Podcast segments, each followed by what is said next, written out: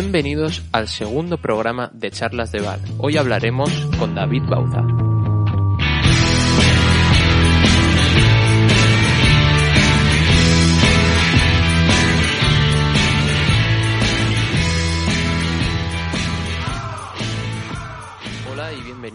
Podcast de Charlas de Bar, en el que hoy hablaremos con un exjugador y entrenador, David Bauza. Primero darte la bienvenida y las gracias por pasarte por aquí.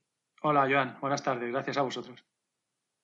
La entrevista la vamos a dividir en varias fases, una fase en la que hablaremos sobre el juego y una primera fase en la que vamos a repasar tu trayectoria. Hablando sobre tu trayectoria como futbolista sobre todo, ya que como entrenador es relativamente corta, ¿no? Llevas unos cinco años tal vez como entrenador. Como futbolista has jugado en equipos como el Huesca, el Sporting de Gijón, el Albacete, llegando a jugar en segunda división como futbolista al que me hubiese encantado llegar a jugar en ese tipo de categorías, siempre se genera un tipo de, envidia sana por haber alcanzado esas categorías. Pero personalmente, como aficionado al Levante que soy, repaso un poco tus compañeros. He tenido que tirar de Wikipedia ya que en algunos años yo no había nacido, prácticamente no tenía conciencia. Y veo nombres como, por ejemplo, en el Sporting de Gijón, coincides con Rubén Suárez, que no sé si, si por aquella época era igual, pero en el Levante tenía una zurda impresionante. Sí, sí, no, en aquella época también. Eh, también has coincidido con Javi Fuego en el Sporting, con Carlos Aranda, aunque bueno, Carlos Aranda en el Levante no es que tuviese un, gran rendimiento. Sí. Eh, también has coincidido Juan con, Juan Lu, con Pape Diop. Sí, Pape Diop Barquero. Eh, sí. Víctor Casadesús. Sí, Víctor Casadesús también. También has coincidido con David Villa en el Sporting de Gijón y creo haber visto con Jordi Alba, ¿puede ser? Sí. Jordi Alba, que sería bastante joven, cedido al Nastic de Tarragona por el Valencia, diría yo, ¿no? ¿Se veía un poco lo, que iba a ser o, era demasiado joven Jordi Alba? Sí, él vino, él vino a Tarragona con 19 años. Era primer año de amateur. Bueno, de amateur no, porque ya fue profesional, pero sí, él tenía 19 años, lo cedió el Valencia al Nastic y estuvo una temporada allí. Después también has jugado en el Huesca y coincides con Miquel Rico, que ahora ha vuelto. Sí, sí, sí, con Miquel Rico. Coincidí con Puyol en, el Barça cuando éramos. Yo tenía 19 años, él tenía 17. En el Barça C. Así, de gente que haya llegado a, a alto nivel. Cerrando un poco los jugadores, pasamos ya a los entrenadores que has tenido. Yo creo que cabe destacar ante todo un entrenador que últimamente ha tenido un gran rendimiento y es Marcelino, ¿no? En el Sporting de Gijón que te entrenó cuando él estaba empezando. No sé si se veía un poco en el tipo de entrenador que, se iba a convertir y en lo alto que ha llegado. Sí, sí, Marcelino, yo estuve dos años con él en el Sporting. Él venía, él estaba en el filial y lo, subieron y estuvo dos años con, con, nosotros en el primer equipo. El primer año casi ascendemos, estuvimos a punto de ascender a primera. Luego el segundo ya fue, estuvimos ahí media tabla y luego ya él se fue al Recre, que fue cuando ya ascendió con el Recre a primera y empezó ya hacer la carrera ya. ¿Cómo te influye el haber sido entrenado por Marcelino, ¿no? uno de los mejores entrenadores de España, creo yo? Hombre, a, mí me marcó muchísimo, muchísimo. Me impresionó mucho, porque lo subieron del filial, el filial acaba de, descender de segunda B a tercera. Entonces, bueno, nos impactó un poco que subieran a Marcelino y, realmente luego el día a día con él a mí me, impresionó y me marcó mucho como, Luego, como jugador, el resto de la carrera que tuve y, y como entrenador, mucho también. Ha sido el entrenador que más me ha marcado. También repasando entrenadores que has tenido, he visto que te ha entrenado el actual entrenador de la Nucía, César Ferrando, en varios equipos. Sí, sí, sí, yo estuve con él en tres etapas. ¿Eso era casualidad o...? No, no, él me llamaba, él, él me llamaba para, para, ir, menos al Atlético Madrid, que no me llamó, que ahí yo no tenía, no tenía nivel, pero sí que es verdad que me llamó para el Albacete y luego me volvió a llamar para el Nastic. Porque, bueno, y también me llamó para el Gandía, pero que desde Gandía, que aquel año fue mi salto a segunda A, ese fue mi último año en segunda B, en un grupo muy fuerte, que era el grupo tercero de aquí del Hércules. Y quedamos campeones con el Gandía, que era un equipo, pues bueno, hecho para, para no descender y a raíz de ese año fue cuando yo pude hacer ya la, carrera profesional y, bueno, y Ferrando igual porque luego fue al, Valencia, al Albacete. Bueno, es verdad que fue un año como un punto de inflexión en, en la carrera, tanto en la mía como en la de él. Si tuvieses que elegir entre haber sido entrenado por Marcelino o haber sido compañero de Villa, ¿Con cuál te quedarías? Hombre, eh, las dos cosas me han marcado mucho. Eh, Villa, pues bueno, lo, he disfrutado mucho después, como tanto como aficionado como, como amigo de él, ¿no? La verdad que lo he disfrutado muchísimo, el ver, yo qué sé, ganar la, todo lo que han ganado, ¿no? La Eurocopa, el Mundial y, verlo en la tele, ¿no? El ver a lo mejor a tres jugadores de los que yo he jugado con ellos, ¿no? Como Puyol, Jordi Alba, Villa. Eso te hace sentir mucho orgullo y, y lo sientes de una manera especial. O sea que no, no sabría elegir, porque luego es verdad que Marcelino me marcó también como, como futbolista.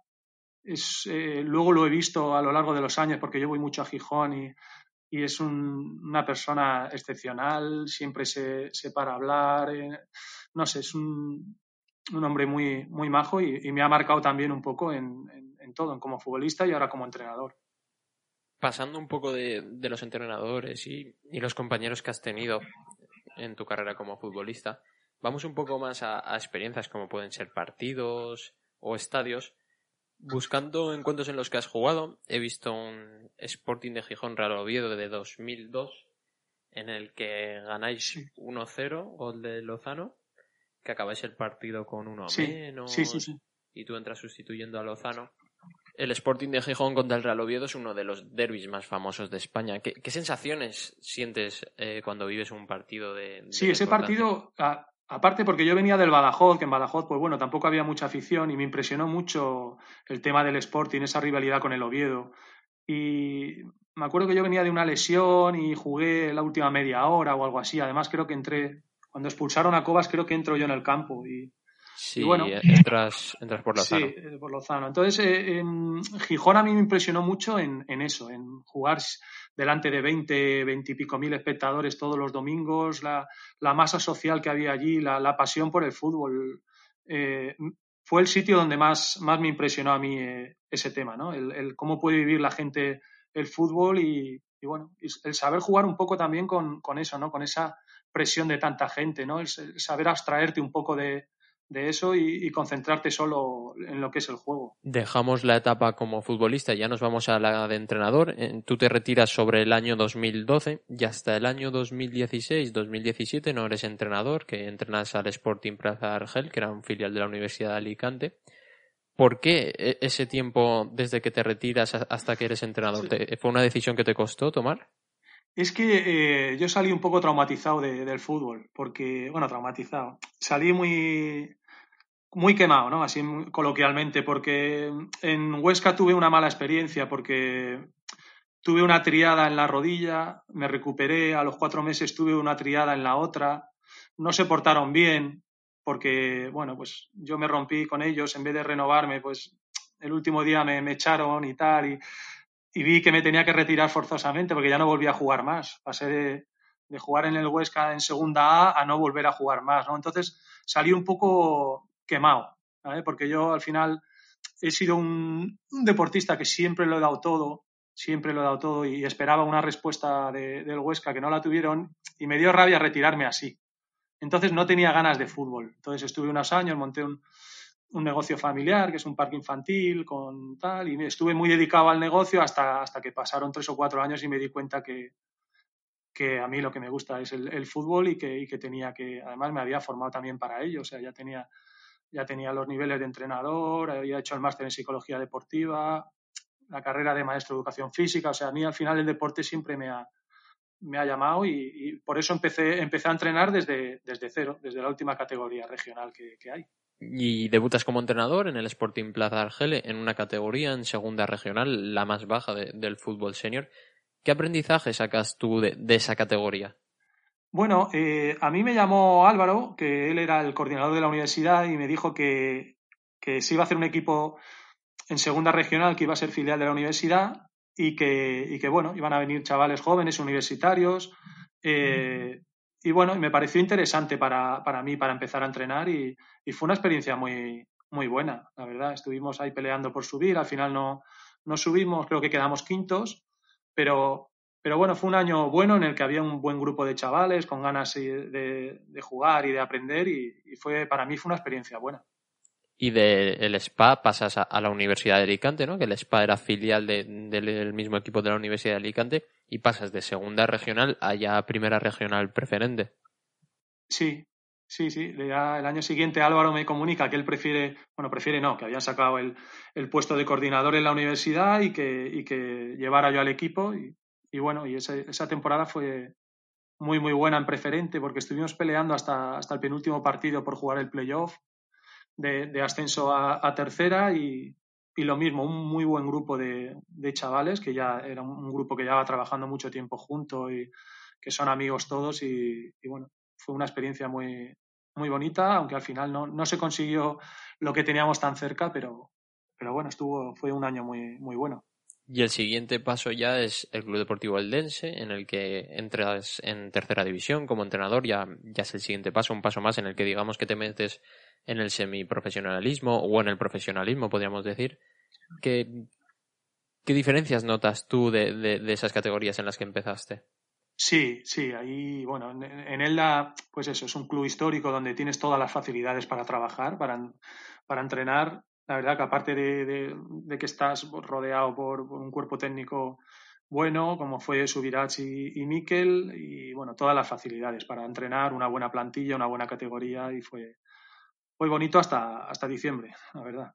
Hasta diciembre, porque hasta diciembre estábamos ahí peleando con el Orihuela, con la Nucía, con, el Saguntino, ahí arriba.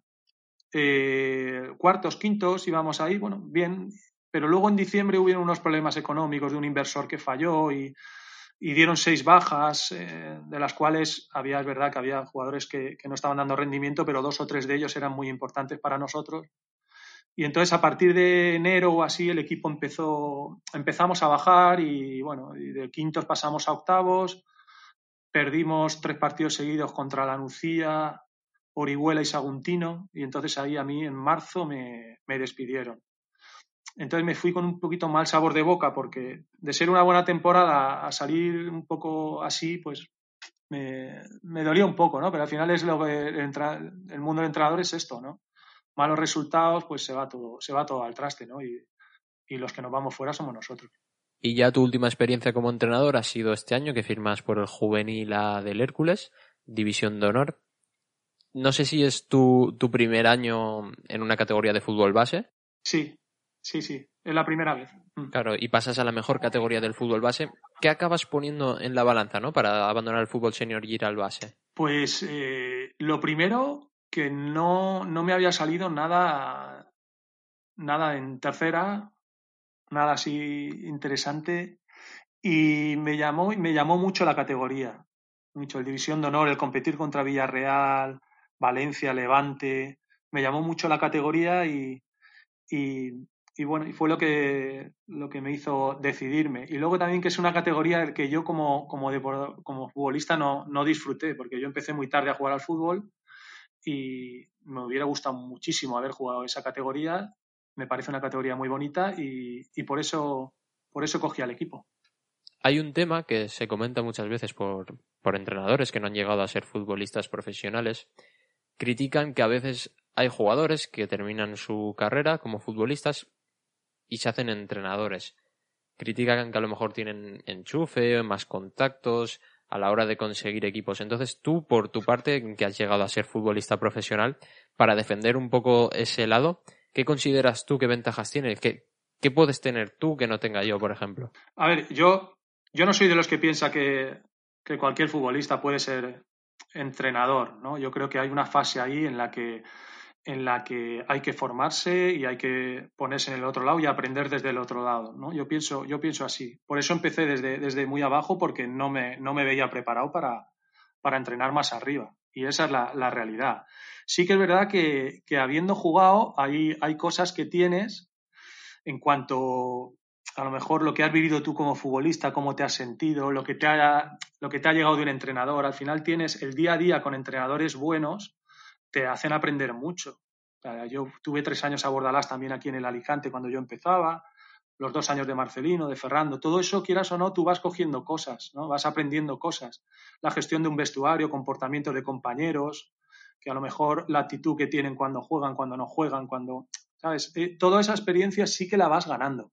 No quiere decir que por eso vayas a ser mejor entrenador que, que cualquier otro que se haya formado muy bien. O sea, yo creo que cualquiera que se forme y que, y que tenga ese talento como entrenador, cualquiera, lo hemos visto. Hay gente que no, ha sido futbolista y, perfectamente eh, ha entrenado porque tienen e, ese, don o ese saber eh, llevar un vestuario, de, o sea, no tiene nada que ver, ¿no? Pero sí que es verdad que, que, bueno, tienes esa experiencia, esa experiencia como jugador que, bueno, te puede servir como, como entrenador, pero que no quiere decir que quien no haya sido entrenador, o sea, que no haya sido jugador no pueda ser entrenador o, o, que porque haya sido futbolista vayas a ser entrenador, ni al, ni al revés, ¿no? Hay gente que dice, no, es que los futbolistas eh, ya tienen que ser entrenadores. No, no, no, no. Hay una parte muy, muy, muy grande que, que, no, que no sabemos y que hay que formarse porque si no, y necesitas una experiencia también, ¿no? Yo veo jugadores que terminan en un equipo segunda B, segunda A y enseguida están entrenando en esa misma categoría. Me parece una barbaridad, la verdad. O está rodeado de gente muy preparada o, o no creo que un jugador que termine esté preparado para entrenar en una categoría buena. Tú has jugado gran parte de tu carrera en el final de los 90 y después al principio de la década de los 2000. Y yo creo que esa época ha sido una época en la que el juego ha evolucionado mucho me centro un poco en los sistemas de juego, sobre todo en el que hubo una época de 4-4-2, pasamos al 4-2-3-1, 4-3-3, ahora está de moda jugar con sistemas de tres centrales. ¿Crees tú que, mm, los sistemas siguen una moda? ¿Cómo evolucionan?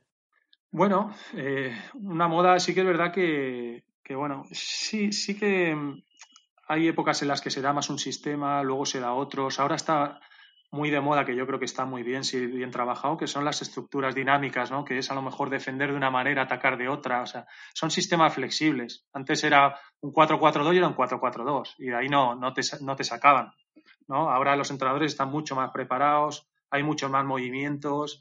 Y, bueno, y yo trato de aprender porque eso yo cuando, cuando jugaba no, no existía. Yo en segunda he jugado del 2000 al 2012. Yo desde el 2012 fue lo último que tuve. En el 2012 te aseguro que no, no, bueno, ha evolucionado muchísimo, muchísimo el fútbol. Y yo trato de, formarme, de ir a ver entrenamientos, de ir a ver equipos, gente que a lo mejor puedo conocer. Este año ya, ya os comenté en el curso, fui a ver al Fuenlabrada, me gusta mucho ese entrenador, me estuvo explicando su forma de trabajar. Él, por ejemplo, tiene el sistema de, de 4-4-2 en defensa, pero en ataque se convierte en un 3-5-2 y lo tiene muy bien. Y si ves al Fuenlabrada, igual que Antonio Moreno mismo ahora en el Hércules también, él también luego en ataque tiene, eh, ataca con tres defensas para crear superioridad. Pero es que luego, en, luego hay infinidad de movimientos que la gente lo trabaja muchísimo. Entonces, en eso sí que ha habido una evolución muy, muy grande. Sí que es verdad que muchas veces los entrenadores nos ajustamos un poco a los jugadores que tenemos y sus características. Pero hablando dentro de un ideal, ¿con qué sistema estás tú más cómodo? ¿Con cuál te gusta más trabajar? Pues, a ver, yo el, que más he utilizado es el 4-4-2. 4-4-2, cerrar en defensa, pues cerrar líneas por dentro, depende del bloque, si quieres jugar un bloque más alto, más bajo, pero sobre todo intentar robar en banda, cerrar por dentro para robar fuera, eso en defensa. El 4-4-2 es donde yo creo que es más cómodo se han sentido mis equipos es verdad que luego te tienes que adaptar un poco a lo que tengas, ¿no? Y, también el bloque, dependiendo del rival, eh, puedes presionar más arriba, más abajo, eh, depende de los jugadores que tengas. Si tienes gente muy rápida, pues igual te conviene que salgan ellos un poquito, esperarles y cogerles en transiciones, o, no. Si tienes gente que juega muy bien, pues intentar más un ataque posicional. Entonces yo creo que lo, mejor, sería manejar, tener un modelo de juego y un sistema, pero manejar eh, todas las facetas, ¿no? De lo que te puedas encontrar incluso. A nosotros en Elda nos pasó que teníamos gente muy rápida para jugar con transiciones y nos sirvió por los 10 primeros partidos bien, pero luego ya te conocen y ¿qué pasa? Que te esperan, te esperan y, tienes que proponer otra cosa, ¿no? Entonces, cuando un equipo, un equipo cuanto más cuanto más eh, sistemas, más, sistemas, no, más, eh, como diría yo, más facetas del juego maneje, mucho mejor, ¿no? Tanto al espacio como ataque posicional, como, bueno, eh, juego entre líneas, superioridad por fuera, pues trabajar todo porque te puedes encontrar pues rivales en los que en los que te propongan una cosa u otra y tú te tienes que adaptar también. Has comentado que Marcelino es el entrenador que más te ha influido en tu carrera y Marcelino es un entrenador que establece muchas pautas a sus equipos a la hora de jugar. ¿Tú eres un entrenador que comparte esa idea o sueles dar una mayor libertad a tus jugadores? Hombre, eh, él cuando empezaba a nosotros nos... Era demasiado, como diría, demasiado pesado, ¿no? En cuanto a que o hacías lo que él decía o paraba el juego y todo en los entrenamientos. O sea, él era muy, eh, muy obcecado en, eso, ¿no? Pero, pero sí que es verdad que la idea que él, que él tiene a, a, mí dentro del campo me hizo sentirme muy bien y la, la comparto totalmente. Totalmente. O sea, él busca movimientos para, para superar líneas de presión en cuanto a, a saltarse líneas para luego aparecer, ¿no? En cuanto a buscar los puntas, el punta alejado eh, y dejar de cara a los mediocentros, más de arrastrar que de, venir de inicio a coger balón. Entonces, él tenía uno, tiene unos movimientos porque sigue trabajando igual. Yo fui a verlo a Valencia y sigue trabajando igual. En cuanto a, hombre, ahora tiene aparejo, tenía aparejo y tal, que sí que puede tener un juego más, pero él sobre todo busca eso, eh, pases diagonales, superando líneas de presión y a partir de ahí aparecer y, y, y tener esa, esa, velocidad ya cuando, cuando has superado líneas de presión. ¿no? Yo en eso estoy bastante de acuerdo y me, sentía bien como, como, futbolista jugando en el centro del campo y, y creo que es eh, arriesgas menos y ganas más, pienso. ¿eh? Depende también los tipos de jugadores que tengas, pero, pero yo me sentí bastante cómodo. Aprovecho esto que sacas tú sobre el riesgo de Marcelino. Alguna vez te he oído comentar una frase de un entrenador tuyo que hablaba de, del riesgo en el fútbol y yo lo vinculo mucho a la salida de balón, ¿no? Porque muchas veces es el momento en el que más riesgo corremos. ¿Tú eres de arriesgar en salida de balón, insistes en jugar en corto o estás más abierto a cualquier opción? Eh, a ver, este entrenador era Luis César San Pedro, ¿no? Que entrenaba al por esta temporada. Eh, él decía que yo no, yo no he puesto mil euros para ganar un euro o algo así, ¿no? Como diciendo que tú no estás superando líneas de presión, no estás haciendo nada, estás, ¿sabes? Está facilitando que el rival venga, sobre todo cuando te presiona muy arriba, ¿no? Es verdad que hay, hay, veces que no, que un equipo se te repliega, tú tienes que proponer, tienes que mover, tienes que tener movimientos, pero hay otras veces que, que es complicado. Más hoy en día con los equipos, lo bien trabajados que están y, y, bueno, solo hay que ver al Getafe, ¿no? Es imposible salir desde atrás, imposible, ¿no? Te digo Getafe como Eibar, como equipos que, que están muy bien trabajados. Eh, digo, digo estos equipos porque la, todos vemos la, la, televisión, ¿no? Pero entonces, eh, yo pienso eso, si eres capaz de, de, generar. Yo, eh, hay un, un, pase que es, es, prohibido en cualquier equipo en el, en el, que he estado, que es el pase al mediocentro de espaldas sin estar perfilado, sin estar. Eso sí que es eh, matador, ¿no? Matador, porque al final es como un, un cebo que, que, te ponen para, para pillarte, ¿no? Ese pase, vamos, para, para mis equipos es, prohibido. O sea, entonces o te perfilas bien, los mediocentros se perfilan bien, incluso pues algún movimiento de salida de balón, como hacen muchos equipos, ¿no? De venir el mediocentro, el mediocentro a la altura del lateral, lateral más profundo, extremo por dentro, depende también los jugadores que tengan, ¿no? Pero buscar esa profundidad con los, con los laterales y a lo mejor que un medio venga a recibir. Eso este año también lo hacía mucho el Elche División de Honor. Hay muchos equipos que lo hacen, ¿no? Pues movimientos de estos en los que no arriesgues tanto en la salida de meter pases por dentro, como hacen los centrales algunos equipos, de meter pases por dentro al medio centro presionado de espaldas, eso, vamos, como no sea para descargar, girarte ahí, bueno, yo creo que es peligrosísimo, ¿no? Yo, y yo he jugado mucho tiempo ahí en el, en el centro del campo y, bueno, eso es, eh, normalmente siempre lo hemos tenido prohibido.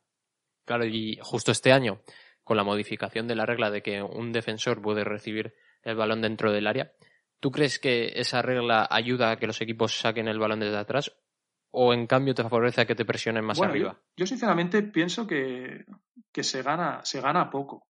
Se gana poco. Lo único que den es el primer pase, pero la presión te la hacen igual. Está a 10 metros esperando para, para venir. Entonces, esa regla, bueno, está bien para iniciar en corto y dar ese primer pase, pero es lo, es lo único que ganas, el primer pase. Porque luego, luego realmente tienes a, tienes a, todos ahí achuchando y, y, vamos, al borde del área es que, que te, te, comen. Entonces yo creo que se gana, se gana poco con esa, con esa regla. Te saco otro tema. También destacas dentro de tus entrenadores a César Ferrando, que dices que te ha enseñado mucho defensivamente. Entonces, saco un nuevo tema. Últimamente se ha demonizado un tanto las tareas analíticas, que son necesarias muchas veces para establecer diferentes mecanismos. ¿Tú eres de utilizar tareas analíticas o te posicionas un poco más del otro lado y las dejas atrás? Bueno, a mí no me gusta el trabajo analítico, no me gusta, ¿no? Y yo, bueno, como futbolista no me gustaba y como y sé que a los jugadores no les gusta, pero sí que es verdad que hay algunos algunos conceptos que, que hay que trabajarlos analíticamente eh, para que queden claros, para que queden claros. ¿Eh? sobre todo en pretemporada, que a lo mejor cuando coges a un equipo nuevo y tienes, tienes días para trabajar, sí que es verdad que no pasa nada por, bueno, por lo menos a mí no, no me importa el trabajar algo más analíticamente. Sí que es verdad que, que el día a día intento trabajar lo menos posible analíticamente y que sea todo integrado y, y, y eso, pero alguna vez yo creo que, que viene bien trabajar algo analítico para que quede claro. Claro, ¿y tú crees que, por ejemplo, la edad del futbolista o la categoría en la que estás jugando influye un poco? A determinadas edades conviene más un poco utilizar trabajo analítico y a lo mejor otras sobra. Sí, sí, sí, porque conforme más arriba están, hay conceptos que los tienen más asimilados. ¿no? Yo este año en el Hércules he visto conceptos que no tenían que no tenían nada asimilados, ¿no? Y en cambio cuando ya te encuentras un equipo de tercera es, es más fácil, es más fácil, eh, porque bueno, llevan, es normal, llevan más años trabajando y, y, y, hay cosas que ya las tienen más, más automatizadas, ¿no? Eh, bueno, pues yo qué sé, mil, conceptos que a lo mejor pues no manejan, el tema de, de perfilarse, el tema de saber cuándo eh, la línea, cuándo tengo que salir a presionar, cuándo no, cuándo tengo que replegar, o, o cuándo un lateral, cuándo me, está doblando, me están doblando por fuera y no puedo ir a balón, yo qué sé, cosas que a lo mejor te va, son situaciones que te vas encontrando, el perfilarte en, en los centros laterales, eh, no sé, son cosas que, que te da la experiencia, ¿no? Entonces sí que es verdad que, que yo noté eso, que en tercera todo eso lo tienen bastante asimilado y puedes centrarte en, en otras cosas. Claro, y por ejemplo, tú has entrenado en segunda regional, que son mayores, y hay conceptos que a lo mejor no tienen en comparación a, a, divi a divisiones de, de, categoría superior. Entonces, también si te llega un chico que viene de trabajar, pues a lo mejor si le metes tarea analítica, le sobra. Claro, claro, también hay que saberse un poquito adaptar. ¿no? En ese caso, pues era gente o que venía de trabajar o de estudiar todo el día, era un poco para pues eso, para juntarse, sí que es verdad que hay algún, algún chavalito joven sí que tenía la idea de poder, de poder aspirar a algo más, pero bueno, normalmente ahí sí que son conceptos un poquito más o menos claros, no, no, no llenarle mucho la cabeza y que todo fueran juegos, y porque si no, además entramos a las nueve y media de la noche, pues imagínate si te pones ahí a, a, trabajar analíticamente cosas, ¿no? Entonces ahí sí que es verdad que te tienes que adaptar un poco a lo que, a lo que tienes. Saliendo ya un poco de, del juego y englobamos a todo dentro de un entrenador, si tuvieses que definir algo que es sagrado en tus equipos, ¿qué dirías tú que es? Hombre, sagrado. Para un entrenador, yo creo que lo, lo, esencial es que convencer a, a, la plantilla de que lo que de lo que, lo que tú dices es lo mejor para el equipo. ¿no? Yo creo que eso es lo más, lo más difícil de un entrenador y, y lo mejor. Luego las tácticas, al final, sí que es verdad que tú trabajas una cosa u otra y te puede ser mejor o peor, pero sobre todo que todos crean y que todos vayan a una misma dirección, en una misma dirección, yo creo que eso es esencial, esencial. Y ese compromiso es importantísimo, importantísimo. Yo, y es lo que más cuesta, lo que más cuesta. Que el 100% de la plantilla esté comprometida y a muerte contigo y vayan todos a lo mismo es lo, lo más complicado. Si consigues eso, tienes muchísimo ganado independientemente de, del modelo de juego, de, la metodología de trabajo que tú tengas, si tú convences a, al grupo de que lo que, está, lo que estamos trabajando es lo, lo mejor para el grupo, eh, yo creo que es lo más importante. Hemos hablado de pasado, hemos comentado cosas del presente y ahora sobre el futuro, dos preguntas que tal vez una anula a la otra, pero es preguntarte sobre tus objetivos como entrenador de cara al futuro y la otra es que sé que estás haciendo el curso de scouting, entonces me gustaría saber si ese curso va con el objetivo de aumentar tus conocimientos o a lo mejor es que te llama más de cara al futuro la función de analista. Pues eh, sinceramente me llama mucho más entrenar que ser analista. ¿no? Pero, pero bueno, eh, yo al no estar entrenando este año y, este máster de analista me, me sirve también para, para manejar cosas que, que quizá estoy un poquito pez, ¿no? Que es en cuanto a las tecnologías. Eh, yo ahí me, falta, he visto que, ahí voy un poquito, que es verdad que si vas para arriba tienes gente preparada que te va a hacer ese trabajo, ¿no? Pero para mejorar yo creo que me viene bien. Pues es, formación, al final es formación y, a mí me viene bien. Que luego ah, me surja alguna posibilidad de ser analista en algún equipo, pues, pues bien, porque al final es interpretar el juego y yo creo que, que puedo interpretarlo, ¿no? Pero, pero no, es, no es mi objetivo ser analista de, de, algún equipo más profesional. Yo, a mí, al final lo que me gusta es, es entrenar, ¿no? Entonces, pues, pues mi idea es esa, entrenar y seguir mejorando, seguir aprendiendo y ver, y ver, no, no me marco un objetivo, tampoco me lo marqué como, como futbolista y tampoco me lo voy a marcar como entrenador. Yo seguir mejorando y intentar hacerlo lo, mejor posible, ¿no? Yo como, como, como futbolista pasé por todas las categorías, desde primera regional, primera regional, preferente, tercera, segunda B, segunda A. Y yo en ningún momento mi objetivo era ser un jugador profesional. Nunca lo tuve en, en la cabeza. Yo jugaba porque me gustaba, yo iba mejorando y mi objetivo era mejorar. Y como entrenador, exactamente igual. Yo no me propongo ningún objetivo a largo plazo, sino mejorar, hago lo que me gusta y, y ya veré. La última pregunta te la hago un poco para, para conocer cómo estás viviendo esta etapa. ¿Cómo estás aprovechando el tiempo? ¿Estás viendo partidos viejos? ¿Hay algún equipo que tengas curiosidad por conocer? ¿Te estás formando? ¿Qué, qué estás haciendo durante estos días? Hombre, eh, yo ahora pues estoy aprovechando, estoy aprovechando, he estado con la licencia esta de, de, o sea, con lo del analista, nos dieron una licencia de Y Scout, que ahí te vienen todos los partidos de todas las categorías, te los puedes descargar, los puedes ver.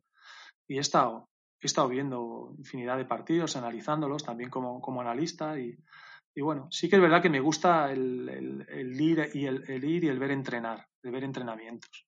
Ya fuimos, eh, yo ya fui a ver a Marcelino, había quedado también con, con Bordalás para ir a ver al Getafe, a ver qué manera tiene de trabajar. El, tema este fue en la brada que te dije. Yo creo que ir y, hablar, a ver qué, qué manera tienen de trabajar, eh, yo creo que es importante. Es importante, sobre todo el día a día, a ver qué, cómo, cómo es. Yo creo que es, es importante no solo ver partidos, sino saber qué están trabajando y por qué están trabajando así. Yo creo que es importante para un entrenador. Bueno, y conociendo cómo está pasando David Bauza estos tiempos, damos por finalizada la entrevista. Sobre todo, David, agradecerte que hayas pasado por aquí para charlar un rato, darte las gracias. Nada, Así que nos vemos en la siguiente charla.